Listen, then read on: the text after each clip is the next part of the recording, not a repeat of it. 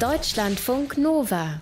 Grünstreifen. Autobahn, Unfall, Karosserieteile fliegen über die Straße, Menschen warten am Straßenrand, hoffentlich unverletzt, und sie warten auf das Blaulicht, das hoffentlich bald kommt. Krankenwagen, Notarzt und Sanitäter, die jeden Tag Leben retten. Sowas haben wir Menschen drauf.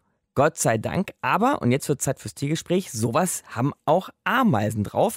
Zumindest manche, nämlich die sogenannten Blaulichtameisen. Und die stellt uns jetzt unser Tierexperte Dr. Mario Ludwig etwas genauer vor. Hi Mario. Hallo Markus. Da geht's ja schon los, Mario. Blaulichtameisen, das ist eigentlich nur so eine Art Spitzname, ne? Ja, das ist also jetzt kein wissenschaftlicher Artbegriff, sondern das ist eine Bezeichnung, die haben Journalisten den sogenannten Matabele-Ameisen gegeben. Mhm. Und zwar, weil man da wirklich ein Helferverhalten gegenüber verletzten Artgenossen beobachtet hat. Diese Matabele-Ameisen, das sind Ameisen, leben im südlichen Afrika und ernähren sich ausschließlich von Termiten. Und um diese Termiten zu erbeuten, da dringen die so in Gruppen von 200 bis 500 Tieren in die Termitenbauten ein, töten dann die Termiten und transportieren dann die getöteten Termiten als Nahrung ins heimische Nest. Mhm. Das Dumme an der Sache ist nur bei diesen Raubzügen, und das sind echte Raubzüge, da werden so ein bis zwei Prozent von den Ameisen mehr oder weniger schwer verletzt. Ein bis zwei Prozent von zwei bis 500 Tieren, also da kommen ja schon ein paar dann zusammen. Und wie und wo verletzen die sich genau? Also die Termiten, die sind ja, weil die sehr, sehr kräftige Mundwerkzeuge haben, ziemlich wehrhaft. Und die verbeißen sich gern so ein bisschen in die Beine von den Ameisen oder die beißen denen gleich ein oder mehrere Beine ab. Oh. Und diese verletzten Ameisen, die rufen dann, wenn die Schlacht vorbei ist, ihre Artgenossen zu Hilfe. Wie kann ich mir aber dieses zu Hilfe rufen jetzt vorstellen? Soweit ich weiß, Mario, können Ameisen jetzt nicht laut anfangen rumzukrakehlen oder so. Nein, also die schreien nicht Hilfe, Hilfe. Nee. Dieser Hilferuf, das ist ein chemischer Hilferuf. Weil die verletzten Ameisen, die sondern über so eine spezielle Drüse an ihren Mundwerkzeugen einen chemischen Duftstopp ab. ab. Das ist ein sogenanntes Alarmpheromon.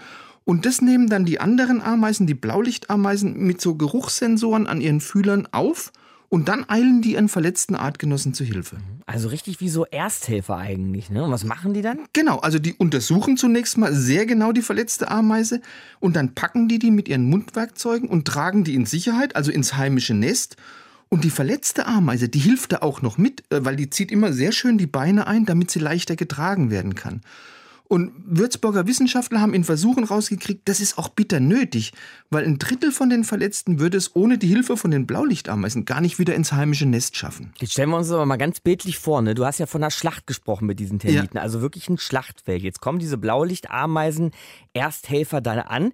Und wie gehen die jetzt vor? Also kümmern die sich zuerst um die Schwerverletzten oder erst die weniger Schwerverletzten oder wie gehen die vor? Nee, also die retten grundsätzlich nur Ameisen, deren Verletzung nicht lebensgefährlich ist. Aha. Also tödlich verletzte Ameisen, die werden überhaupt nicht gerettet. Hä, hey, was? Die lassen die einfach dann links liegen oder wie?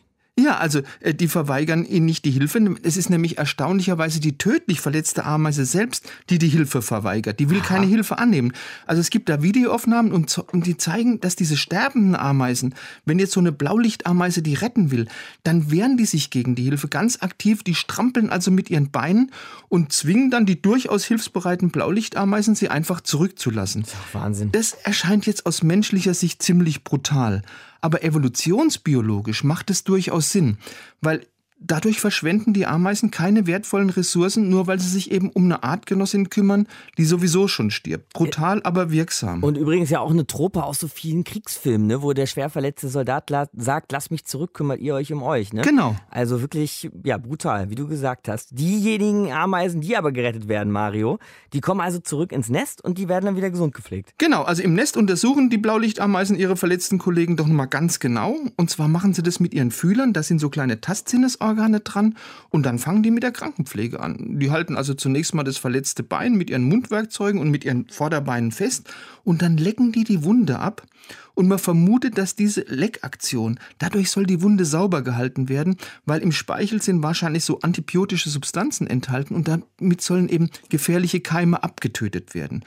Und bei der Krankenpflege, da wechseln sich die Blaulichtameisen regelmäßig ab. Also ganz offensichtlich ist Krankenpflege auch bei Ameisen sehr ermüdend.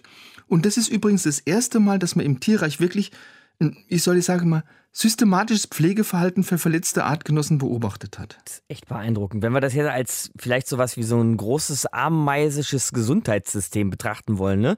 was würdest du dann sagen, wie gut funktioniert das unterm Strich? Also das ist sehr effektiv, weil im Nest erholen sich die verletzten Ameisen eben dank dieser guten Krankenpflege sehr gut. Und die lernen dann auch relativ schnell mit fünf oder vielleicht nur mit vier Beinen anstatt mit sechs zu laufen.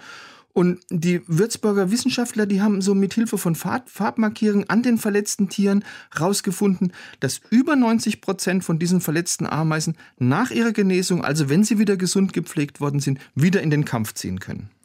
Das erste Mal hat man ein regelrecht systematisches Pflegeverhalten für verletzte Artgenossen im Tierreich beobachtet, hat uns unser Deutschlandfunk Nova Tierexperte Mario Ludwig eben erklärt. Und zwar bei den Matabele-Ameisen. Und deshalb haben sie auch einen schönen Spitznamen, nämlich Blaulicht-Ameisen. Deutschlandfunk Nova. Grünstreifen.